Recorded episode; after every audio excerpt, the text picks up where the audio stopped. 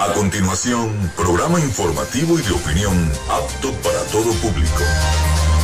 Frecuencia Noticias. Frecuencia Noticias.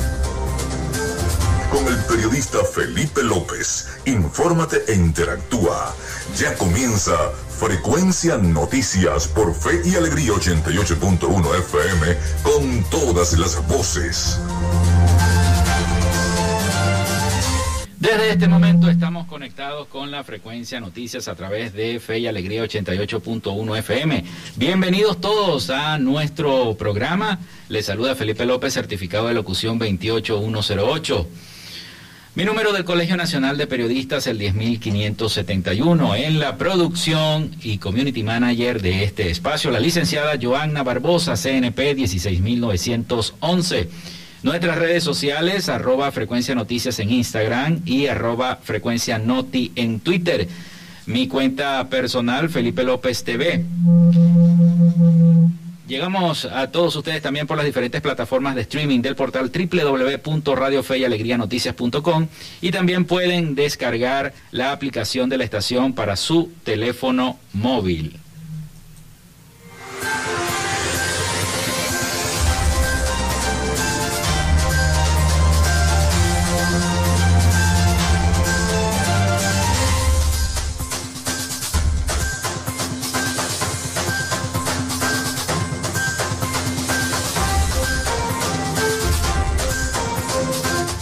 Recuerden también que llegamos en una presentación de la Panadería y Charcutería San José, el mejor pan de Maracaibo.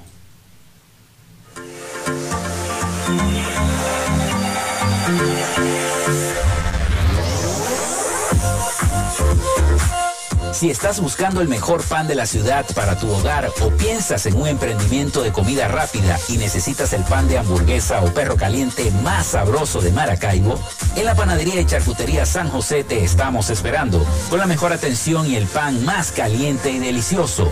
Tenemos para ti el pan francés, dulce, campesino, andino, el pan relleno de guayaba, las lambadas y las sabrosas quesadillas. También tenemos pastelería Estamos ubicados en el sector panamericano, avenida 83 con calle 69, finalizando la tercera etapa de la urbanización La Victoria.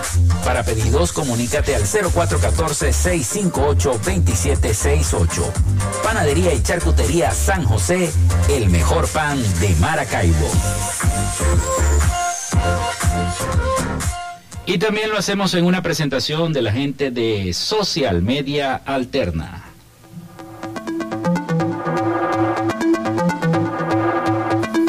Gracias a la gente de Social Media Alterna hacemos posible la interacción tecnológica en redes. Si estás buscando quien te brinde asesoría o lleve las redes sociales de tu empresa o negocio, es momento de hacer el contacto con Social Media Alterna. Diseño de logos profesionales, community manager, diseño y administración de páginas web, podcast y radio online.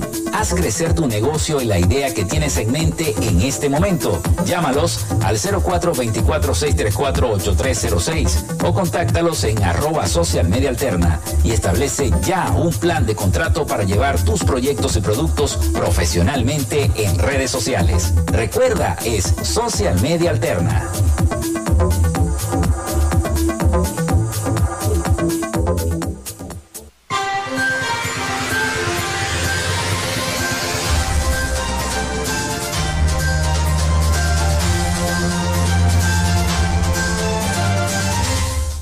Son las 11 y 13 minutos de la mañana. Bienvenidos todos a Frecuencia Noticias. Ya comenzamos entonces este viernes, fin de la semana, este viernes, hoy es viernes 18 de febrero del año 2022. Vamos con las efemérides. Un día como hoy, 18 de febrero, muere Martín Lutero en 1546, teólogo y fraile católico agostino, impulsor de la reforma protestante en Alemania y cuyas enseñanzas se inspiraron en la doctrina teológica y cultural denominada luteranismo. La reforma protestante del siglo XVI en Alemania llevó a una división de la Iglesia Católica en numerosas iglesias y corrientes religiosas agrupadas bajo la denominación del protestantismo una de las ramas del cristianismo que cuenta con el 38% del total de cristianos. Es la religión predominante en el norte de Europa, Australia, Nueva Zelanda, Estados Unidos, islas del Caribe y parte de África. También un día como hoy, 18 de febrero, pero de 1564, muere Miguel Ángel, arquitecto, escultor y pintor italiano. Nace Alessandro Volta en 1745, físico y químico italiano, inventor de la pila eléctrica en el año 1799. Nace George Peabody en 1795, financiero, banquero, empresario y escritor anglo-estadounidense. El Congreso de Venezuela declara la libertad de culto en todo el país. Eso fue en el año 1834. Nace José Antonio Casanova en el año 1918, beisbolista venezolano. Nace, y debo destacarlo, Humberto Fernández Morán en 1924, quien fue médico y científico venezolano, zuliano por demás. Se descubre el planeta Plutón en el año 1930. Nace Tom Morrison en 1931. Toni Morrison, escritora estadounidense ganadora del premio Pulitzer en 1988 y del premio Nobel de Literatura en 1993. Fue la primera autora afroamericana en recibir el premio Nobel de Literatura, primeros ganadores de este premio Nobel de Literatura. Un día como hoy también, pero en el año 1933, nace Yoko Ono, artista conceptual japonesa perteneciente al movimiento vanguardista de la década de los 60. Fue la segunda esposa del Beatles John Lennon. Nace Paco Rabanne, un día como hoy, pero en 1934, diseñador de moda español de la casa de moda más antigua del mundo. También es demolido el Hotel Majestic de Caracas para dar paso a las obras del Centro Simón Bolívar. Eso fue en el año 1949. El Majestic eh, fue uno de los centros de reunión de las altas sociedades caraqueñas y el hospedaje de grandes artistas como Carlos Gardel, Aquiles Nassau, Aldemaro Romero, entre otros. Un 15, un 15, perdón, un 18 de febrero, o sea, un día como hoy, nace John Travolta en el año 1954, actor, cantante, bailarín y productor estadounidense. Se estrena la película Patton en 1970. El, el, presidente Luis Herrera Camping se realiza la primera devaluación importante del Bolívar frente al dólar en la historia, conocido como el Viernes Negro, y precisamente cayó viernes hoy también. En 1983, historia de parte de la devaluación del Bolívar frente al dólar. Hoy es Día Internacional del Control Biológico, Día Mundial de la Mujer de las Américas y Día Mundial del Síndrome de Asperger. Así que bueno, esas fueron las efemérides de hoy, viernes 18 de febrero. Bueno, hoy tenemos un programa bastante cargado de información eh, porque eh, tenemos las secciones de los viernes que son cápsulas por la vida. Estará la periodista eh, Joana Barbosa hablando un poco del tema del aborto. Y también tenemos la sección de entretenimiento, la sección de cine, porque no todo es noticia, también tenemos que dar noticias de, entretenimiento y esto es una revista informativa. Así que bueno, tenemos eh, la sección Todos Cine Fans con nuestro compañero René Rodríguez desde Argentina. Ese es el, más o menos el esquema. También hablaremos un poquito sobre la situación de Alex Saab. Tengo un informe por ahí bien bueno, así que no se lo pierdan, lo van a escuchar acá en el programa. Y bueno, vamos entonces con los principales titulares de las informaciones más importantes desde ayer hasta hoy. Bueno, el Colegio de Bioanalistas asegura que el 85% de los laboratorios están cerrados. La misión de la, de la, Unión Europea en Venezuela no viajará a Caracas para presentar el informe final sobre las elecciones porque el presidente Nicolás Maduro no los autorizó. La diplomática Isabel Santos igual dará a conocer las conclusiones el próximo 22 de febrero. La Corte Interamericana de Derechos Humanos expresa preocupación por la reforma a la ley orgánica del Tribunal Supremo de Justicia de Venezuela. Guaidó llamó a desplegarse en los encuentros municipales el próximo 19 de febrero, o sea, el, el día de mañana. Arrecia el bloqueo a los medios digitales, cada vez son más medios que están bloqueados. Jorge Rodríguez presidente de la Asamblea Nacional, insistió en que el presidente de Colombia, Iván Duque, financia a grupos delictivos para desestabilizar a Venezuela. Aseveró que Carlos Rebete, alias el Coqui, y Carlos Enrique Gómez, alias el Conejo, forman parte de eso. Camila Fabri niega que su esposo Alex Saab haya colaborado con los Estados Unidos. Excarcelan a los activistas de Mover, detenidos por poner una pancarta los activistas de Mover estarán bajo régimen de presentación cada 15 días luego de ser imputados por el presunto delito de instigación al odio. Muere a los 84 años Américo Martín, destacado abogado, político y escritor venezolano. Guaidó se reunió con líderes sindicales de las empresas siderúrgicas. Salvemos Venezuela, salvemos a Guayana. Estados Unidos acusó al gobierno del presidente Nicolás Maduro de apoyar la agresión de Rusia a Ucrania. Delincuentes estarían usando nuevamente la burundanga para robar en Caracas y en otras partes de Venezuela. Diputado Correa afirmó que más de 400 aspirantes se han inscrito para ser magistrados del TSJ.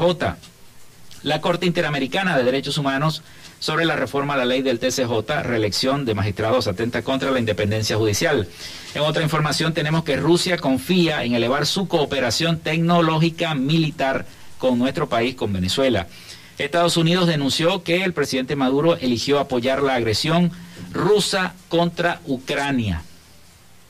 Funerarias aseguran que para trasladar cadáveres en Venezuela hay que pagar la gasolina a precio del dólar. La UNICEF iniciará proyecto piloto en Ayacucho para atender a niños y adolescentes.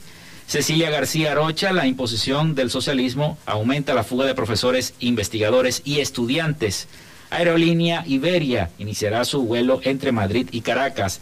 El IBIC asegura que el Omicron ha venido desplazando a la variante Delta en Venezuela. La Organización Mundial de la Salud reduce sus tiempos de cuarentena recomendados ante la variante Omicron. Economistas de la UCB, de la UCAP y Luz emplazan al gobierno a publicar la ley de presupuesto, las estadísticas fiscales y cifras del Estado. Bueno, vamos a hacer nuestra primera pausa y ya regresamos con más información acá en Frecuencia Noticias.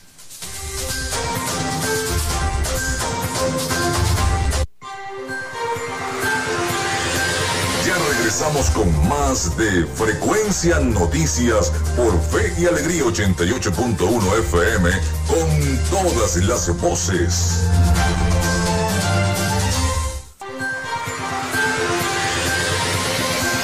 Escuchas Frecuencia Noticias por Fe y Alegría 88.1 FM con todas las voces.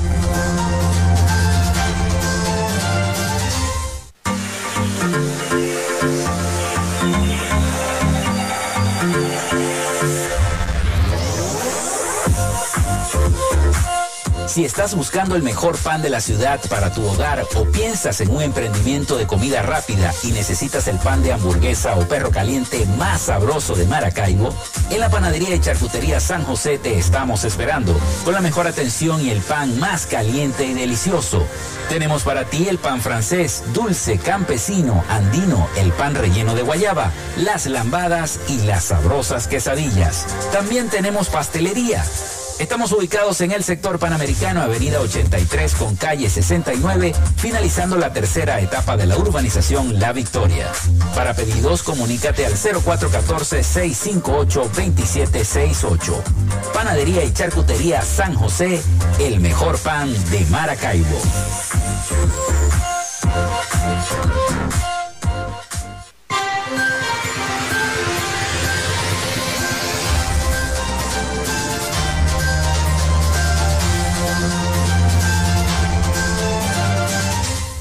Son las 11 y 25 minutos de la mañana acá en Fe y Alegría 88.1 FM.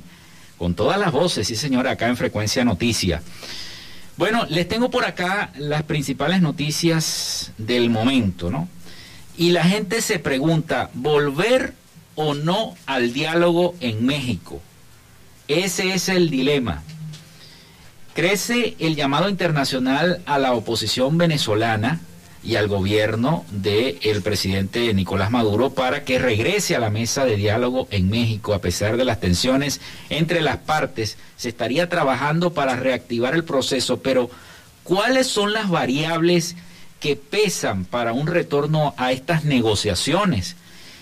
Y, tenemos acá un audio eh, específico de nuestros aliados de eh, La Voz de América, específicamente un reporte que hizo la colega eh, eh, de la Voz de América excelente sobre esto. ¿Volver o no volver al diálogo en México?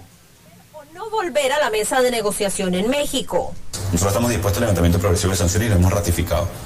ah, de cara al cumplimiento de un acuerdo. Es una decisión clara, al menos para la plataforma unitaria de Venezuela, aunque desde la otra parte... No hay condiciones para instalarlo todavía. No hay condiciones.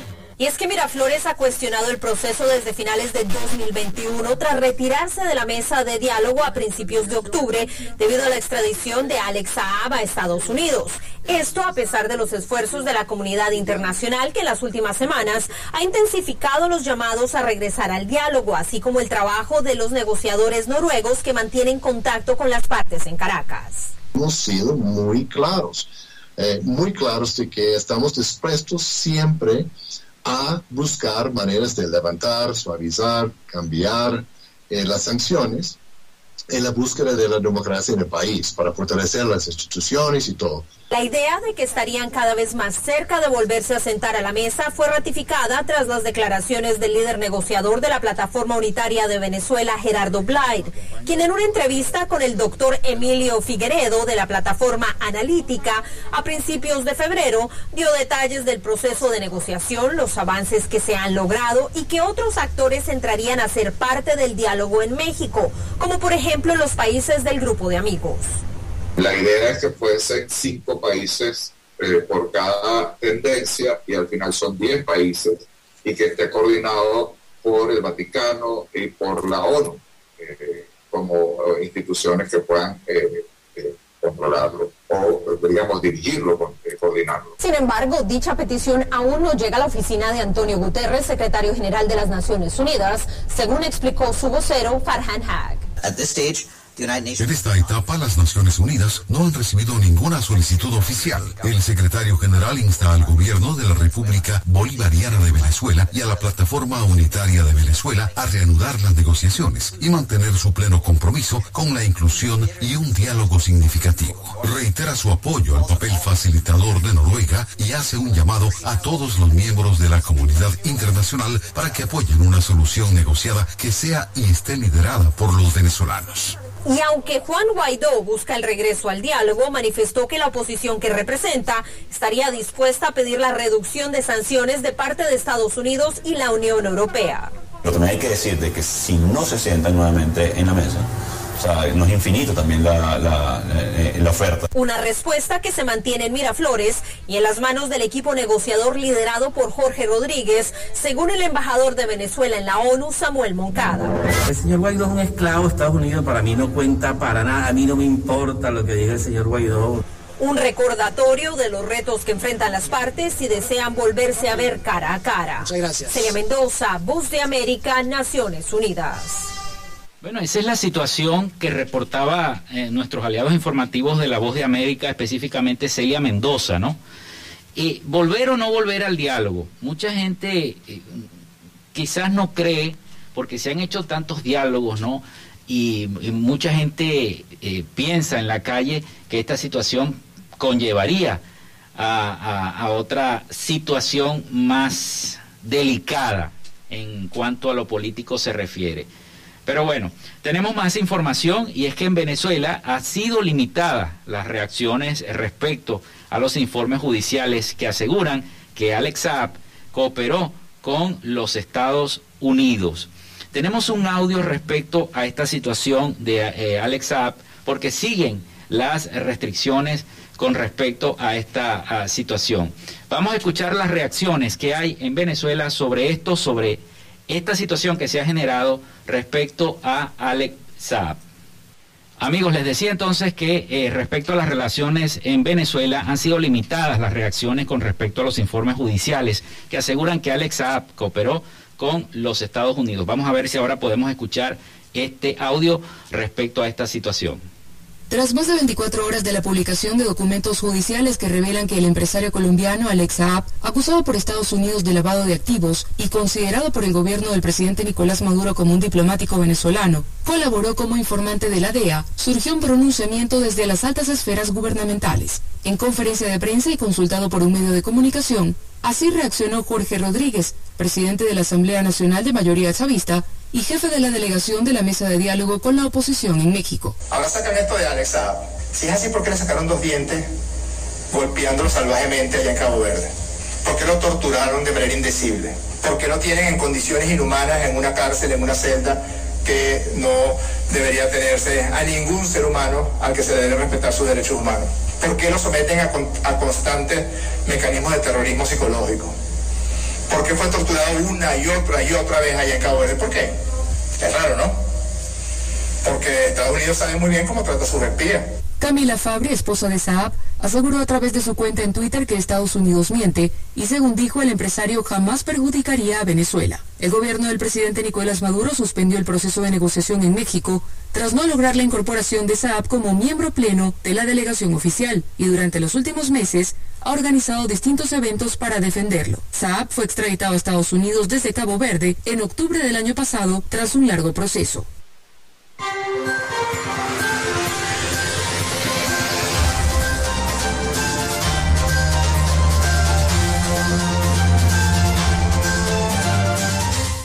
Bueno, ahora vamos entonces con las noticias de Latinoamérica. Vamos a Miami con el presidente, con el reporte, perdón, de las noticias de Latinoamérica con el periodista Rafael Gutiérrez Mejías. Adelante, Rafael, con la información del resumen de Latinoamérica de Latinoamérica. El presidente de Colombia, Iván Duque, cumplió con una visita de trabajo en la Corte Penal Internacional en la ciudad de La Haya, en Países Bajos, instancia que lleva adelante un proceso contra Nicolás Maduro por presuntos crímenes de lesa humanidad y violaciones a los derechos humanos, que fue impulsado por denuncias del mandatario neogranadino. En cuanto a Venezuela, el proceso está en fase de investigación luego de que en noviembre el fiscal Karim Khan anunciara a Nicolás Maduro que se iniciaba formalmente una investigación por violaciones a los derechos humanos cometidos hasta el año 2017. El mandatario se reunió con el presidente de la Corte Penal Internacional, con el secretario judicial y el fiscal Karim Khan, quien el pasado mes de noviembre anunció el cierre de la evaluación preliminar que estaba adelantado por la situación en Colombia. Ordenar a la justicia actuar e imponer las condenas necesarias para resarcir a las víctimas y evitar que en el futuro tengan que intervenir nuevamente la Corte Penal Internacional.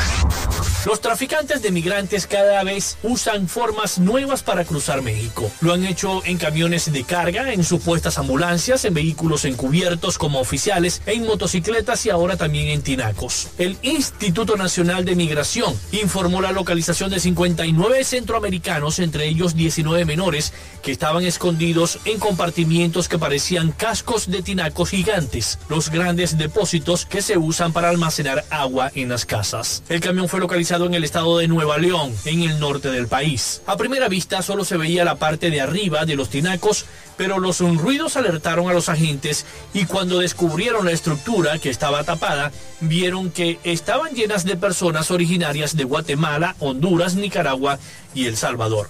El flujo de migrantes hacia los Estados Unidos sigue de forma constante, aunque miles son devueltos cada mes a México o retornados a sus países.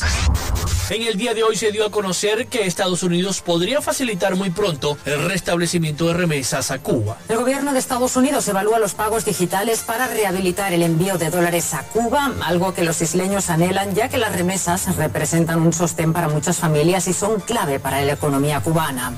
Constituyeron la segunda fuente de divisas para el país en 2019 después de la exportación de servicios médicos y por encima del turismo. Sin embargo, cayeron casi 71% en dos años según analistas. Y es que las remesas fueron restringidas en 2020 durante el mandato del republicano Donald Trump para evitar que el gobierno cubano se beneficiara como intermediario. Su sucesor, Joe Biden, había prometido volver a permitir esas transferencias.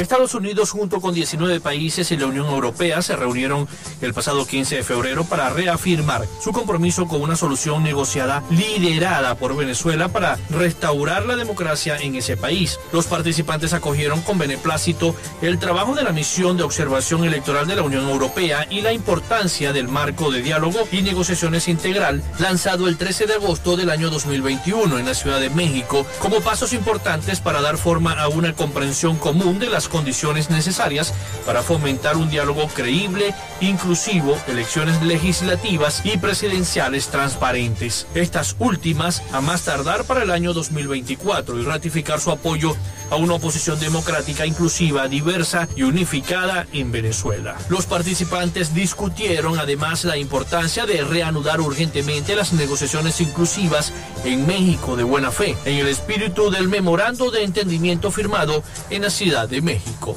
Resaltaron la necesidad de un acuerdo sobre un organismo electoral independiente e imparcial con máxima autoridad sobre el proceso electoral y sobre un sistema de justicia independiente e imparcial.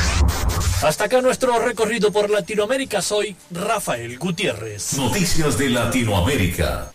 Bien, muchísimas gracias a nuestro compañero Rafael Gutiérrez Mejía desde Miami con todo el resumen de las noticias de Latinoamérica. Hacemos una pausa y ya regresamos acá con más información en Frecuencia Noticias. Ya regresamos con más de Frecuencia Noticias por Fe y Alegría 88.1 FM con todas las voces.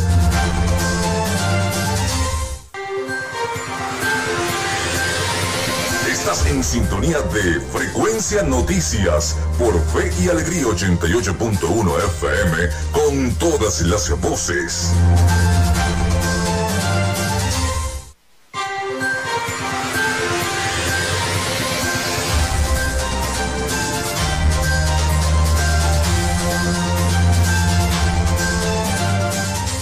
Son las 11 y 42 minutos de la mañana acá en Frecuencia Noticias en 88.1 FM. Bueno, el terminal de pasajeros de Maracaibo exigirá vacunación del COVID-19. La terminal terrestre aplicará como norma al usuario presentar el carnet de vacunación al momento de comprar los boletos en taquilla. De lo contrario, no va a poder viajar. Así lo notificó este terminal terrestre a través de un comunicado de prensa. El usuario deberá presentar el carnet de vacunación al momento de comprar el boleto en las taquillas de venta. Nuestro llamado es a que las personas se vacunen. Esa es la mejor decisión para hacer frente a este virus, dijo Elionet Gando, director del terminal de Maracaibo. En cuanto a la medida que exige el carnet de vacunación, explicó que en caso de que la persona no tenga esta tarjeta que indica que está vacunada, al menos con una primera dosis el, usuario será orientado hasta el punto de vacunación para que pueda emprender su viaje. Con respecto a los carnavales 2022, Gando aseguró que desde el terminal de pasajeros se preparan para recibir la temporada de asueto bajo los protocolos de bioseguridad establecidos para contribuir el resguardo de los usuarios que se movilicen durante la festividad. Eh, los puntos de vacunación de la alcaldía de Maracaibo desde el pasado mes de diciembre de 2021 habilitó dentro del terminal de pasajeros del municipio uno de los puntos de vacunación contra el COVID-19 y la fiebre amarilla en el cual se está aplicando la primera, segunda y tercera dosis de refuerzo contra el virus. En este punto de vacunación van más de 1.700 personas vacunadas con Sinopharm. Este servicio es completamente gratis y solo requiere la cédula de identidad, mientras que los menores de edad pueden acudir acompañados de sus representantes. Bueno, llegó el momento de en nuestra sección Cápsulas por la Vida. Ahora nuestra sección con la periodista Joanna Barbosa. Vamos entonces con el segmento Cápsulas por la Vida. Cápsulas de la Vida en Frecuencia Noticias.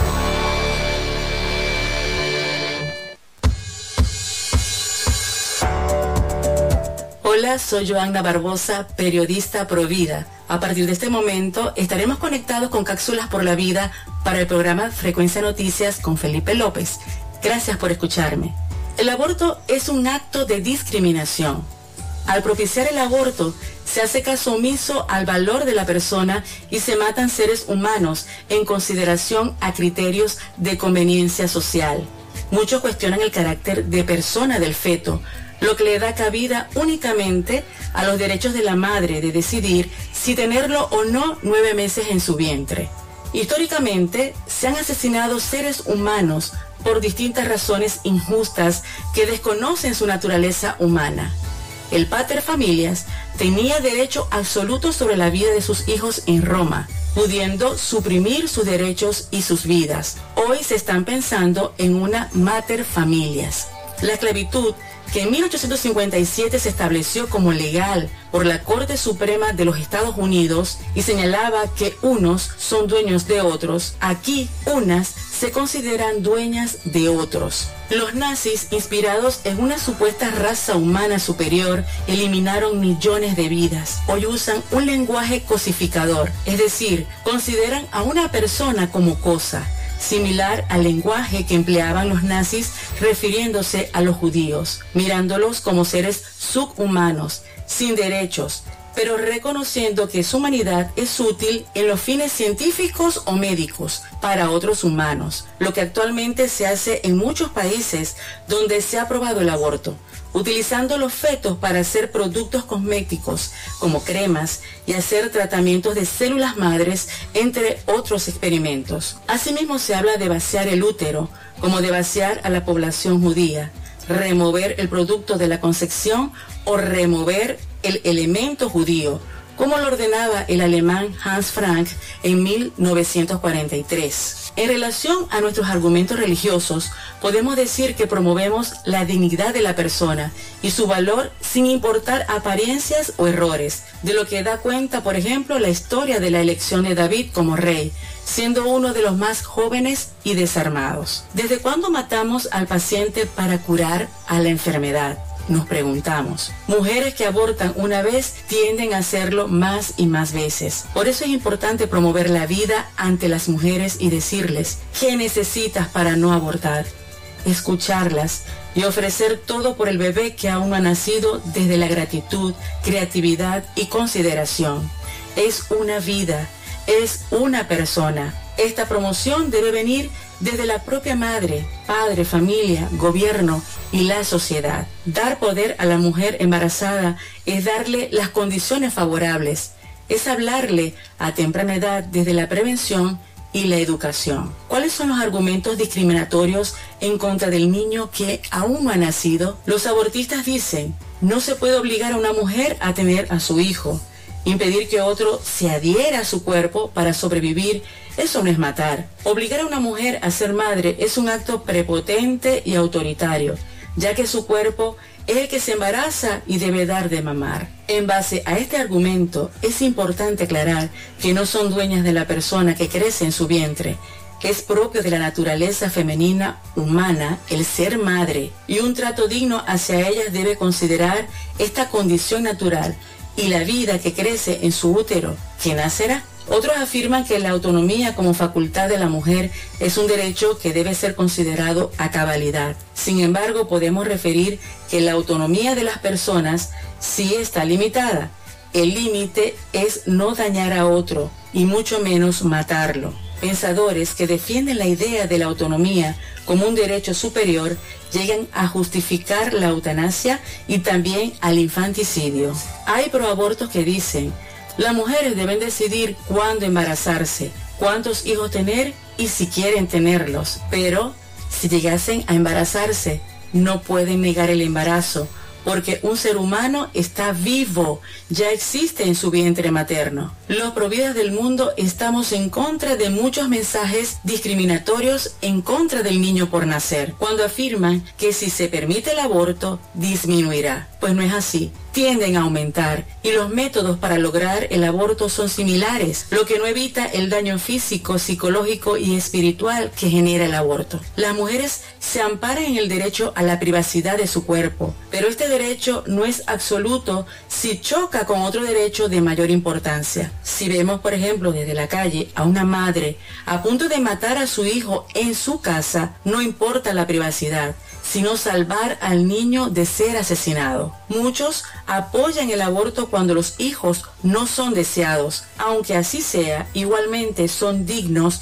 y valiosos como las millones de personas no deseadas en este mundo, personas con dificultades físicas o mentales, de diferente religión o raza. Por ejemplo, muchas madres no esperaban estar embarazadas y sus sentimientos de afecto cambiaron con el tiempo hasta amar a sus hijos. La mayoría de las madres que no querían tener a sus hijos dicen que los volverían a tener. Escuchaste Cápsulas por la Vida. Les habló Joana Barbosa.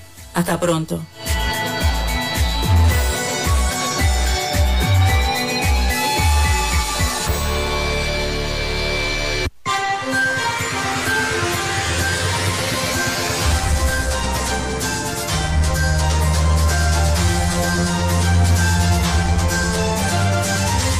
Bueno, muchísimas gracias entonces a la licenciada Joanna Barbosa con su sección Cápsulas por la Vida.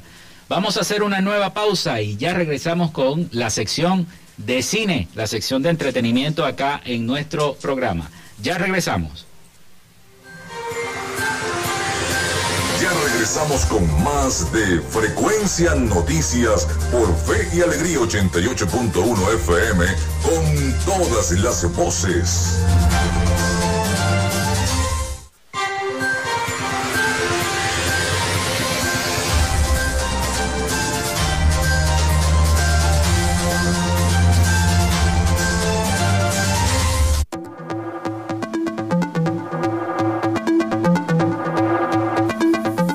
La gente de Social Media Alterna hacemos posible la interacción tecnológica en redes. Si estás buscando quien te brinde asesoría o lleve las redes sociales de tu empresa o negocio, es momento de hacer el contacto con Social Media Alterna. Diseño de logos profesionales, community manager, diseño y administración de páginas web, podcast y radio online. Haz crecer tu negocio y la idea que tienes en mente en este momento. Llámalos al 0424-634-8306 o contáctalos en arroba social y establece ya un plan de contrato para llevar tus proyectos y productos profesionalmente en redes sociales. Recuerda, es Social Media Alterna.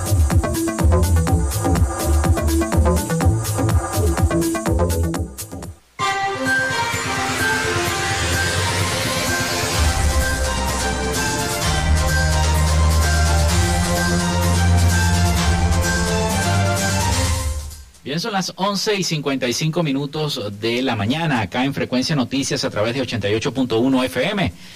Entramos ya a nuestro último segmento por el día de hoy, viernes.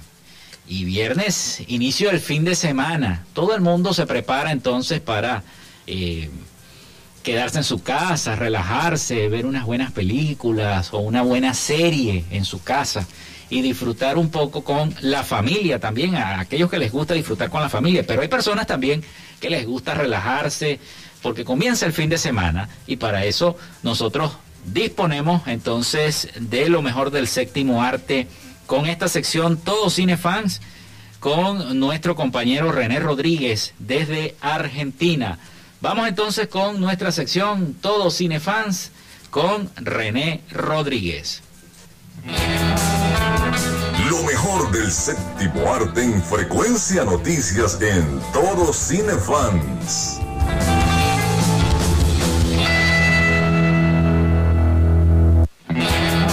Bienvenidos a Todo Cinefan, su sección de cine en el programa Frecuencia Noticias con Felipe López. Le habla René Rodríguez y bueno, hoy les tengo unas cuantas noticias. Eh, lo que fue el Super Bowl del pasado fin de semana en Estados Unidos estrenó varios trailers de los que, bueno, vale la pena comentar. Uno de ellos es el cierre de lo que es esta nueva trilogía de Jurassic Park que se llama Jurassic World Dominion y va a reunir a lo que es Chris Pratt con el caso original. Vamos a tener lo que es Laura Dern, eh, lo que lo que vendría a ser el personaje de Alan Grant, también Ian Malcolm, que es el Jeff Goldblum. Y bueno, básicamente vamos a tener la promesa que se ha vendido desde lo que fue Jurassic World la película eh, Lost World, la película, la segunda parte de lo que fue Jurassic Park en 1997, que veíamos al tiranosaurio suelto en la ciudad. Bueno, aquí no va a ser solamente una secuencia, una escena final, sino toda la película va a ser los dinosaurios desatados por el mundo. De verdad que pinta bastante bien la película y el director Colin Trevorrow ha dicho que, ha tratado de no solamente cerrar lo que ha sido eh, esta nueva trilogía, sino toda la saga completa, todo lo que ha sido la, lo que fue esta historia que inició en el 93 con la película Steven Spielberg. Tenemos eso que de verdad que, está bastante bueno. Otra de las cosas es se pueden buscar en la web todas las imágenes que han ido lanzando de lo que es la filmación de Batgirl de verdad que DC se viene fuerte con lo que es sus estrenos en cine y los estrenos en HBO Max. Se viene lo que se ve en algunos vistazos del Batman de Michael Keaton. De verdad que el, traje está, está bastante bueno. Eh, le hicieron algunos ajustes, los modernizaron un poco. El cinturón negro, se ve que tiene más movilidad. De verdad que está bastante bueno. Lo otro que tenemos también es, eh, hicieron el estreno de un tráiler que es una especie de, de, teaser que tiene adentro muchos, eh, muchos vistazos a los distintos estrenos que van a ser eh, las películas que se vienen para este 2022 de DC. Tenemos lo que es eh, Black Adam, la de La Roca y que bueno, y se ve que vamos a tener lo que en vez lo que podría ser la retro Liga de la Justicia en vez de la Liga de la Justicia la Sociedad de la Justicia de Justice Society. Y vamos a tener a Chris Brosnan La Roca vamos a tener lo que es la versión de DC de, de que se llama Atom. Eh, lo que vi eh, tenemos también Hawkman que es este hombre halcón. La verdad que se ve bastante épico. Está muy bien logrado lo que es el look de la película eso con respecto a DC, también una de las noticias se salió que, no sé si esto ya es más para los, nuestra generación, Felipe, eh, lo que son los gemelos fantásticos. Cuando se acuerdan de la comiquita de los super amigos, bueno, se viene también las, la película de los gemelos fantásticos. O sea, HBO Max, Warner DC le está dando con todo a sacar, a desenvolver todos los héroes de DC. Otro lo que se viene, bueno, se está acercando lo que es el estreno de, de Batman y les puedo recomendar que vean, ya les hablé hace unos, programas atrás, les comenté, les di recomendaciones sobre películas que pueden ver de Robert Pattinson o del director Matt Reeves. Ahorita estrenaron en HBO Max una película con Zoe Kravitz que, que va a ser la próxima Catwoman, que se llama Kimi. Es una película así tipo ventana indiscreta, eh, suburbia, paranoia, o sea, esas películas donde incluso está ambientada durante lo que fue el principio de la pandemia. Entonces te muestra esa persona que está, mm, que sufre de agorafobia, está encerrada en su casa, trabaja vía web, bueno, muchos estamos familiarizados con eso. Y entonces la paranoia de que ella cree que está por descubrir un crimen. Entonces la película está bastante buena y se, muestra que Zoe Kravitz se las trae es con Steven Soderbergh, es el director de lo que fue Ocean Eleven, también una película que dio mucho que hablar eh, años después del estreno que fue Contagio, cuando inició la pandemia, esa fue una película que mucha gente desenvolvió y volvió a ver. Otra de las cosas que le puedo comentar, aparte de los estrenos, fue eh, lo que es, como ya les había dicho, les recomiendo que busquen lo que es el tráiler de Jurassic, Jurassic, eh, Jurassic, Park, Jurassic World Dominion, lo que es los vistazos de DC. También, obviamente, casi se me olvida comentar lo que fue Doctor Strange, The Multiverse of Madness, que pinta que va a unir todo lo que fue lo que se vio en No Way Home, no va a lanzar spoiler acá, pero cómo se abrió, abrió el multiverso y lo que fue también la serie WandaVision y la serie Loki, que todas esas tres historias tocaron mucho fue lo que eh, la unificación de los distintos universos, ¿no? Y pinta la película bien, bien loca, lo que sí es que siento que es una película que la va a disfrutar más el que el que ya está metido de lleno en el universo de Marvel. O sea, alguien que llegue así de cero es como que bastante loca la peli.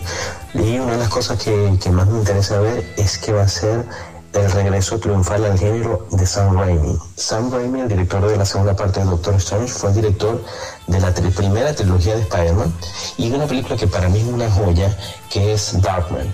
Así que ya en el trailer se ve el estilo de, Sam Raimi, así que se la recomiendo 100%. Bueno, espero que sigan disfrutando de, lo mejor de, de, las informaciones en Frecuencia Noticias con Felipe López. Les habló René Rodríguez, me pueden seguir en mis redes sociales, arroba René Rodríguez Roque. Bueno, esto ha sido todo por hoy y ya nos estamos acercando al estreno de The Batman.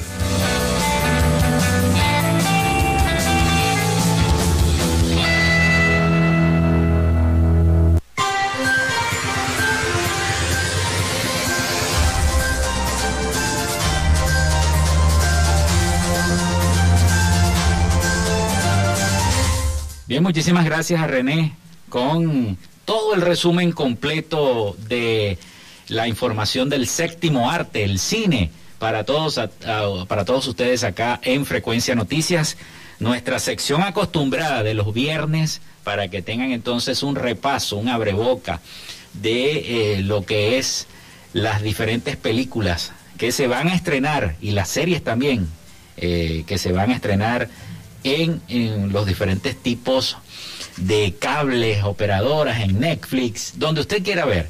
Así que bueno, disfrute el fin de semana viendo películas y buenas series. Bueno, son las 12 y 3 minutos de, el mediodía. Y ya llegó la hora de despedirnos. Hasta aquí nuestra conexión por el día de hoy. Laboramos para todos ustedes en la producción la licenciada Joanna Barbosa, CNP 16911. Y en la conducción y control técnico, quien les habla, Felipe López, certificado de locución 28108. Mi número del Colegio Nacional de Periodistas del 10571. Recuerden que llegamos en una presentación de la panadería y charcutería San José. Si estás buscando el mejor pan de la ciudad para tu hogar, o piensas este fin de semana en hacer una comida, una hamburguesada, unos perros calientes, no busques más. Ve a la panadería y charcutería San José que te están esperando con la mejor atención y el pan más caliente y delicioso. También tenemos pastelería, también tienen el pan francés, dulce, campesino, andino, el pan relleno de guayaba, las lambadas y quesadillas. Están ubicados en el sector panamericano, avenida 83 con calle 69, finalizando la tercera etapa de la urbanización La Victoria. Para pedidos, comunícate al 0414-658-2768. Panadería y charcutería San José, el mejor pan de Maracaibo. Y también llegamos a nombre de la gente de Social Media Alterna diseño de logos profesionales, community manager, diseño y administración de páginas web, podcast y radio online. Haz crecer tu negocio y la idea que tienes en mente. Llámalos al 04 24 634 8306 o contáctalos en arroba social media alterna y establece ya un plan de contrato para llevar tus proyectos y productos profesionalmente en redes sociales.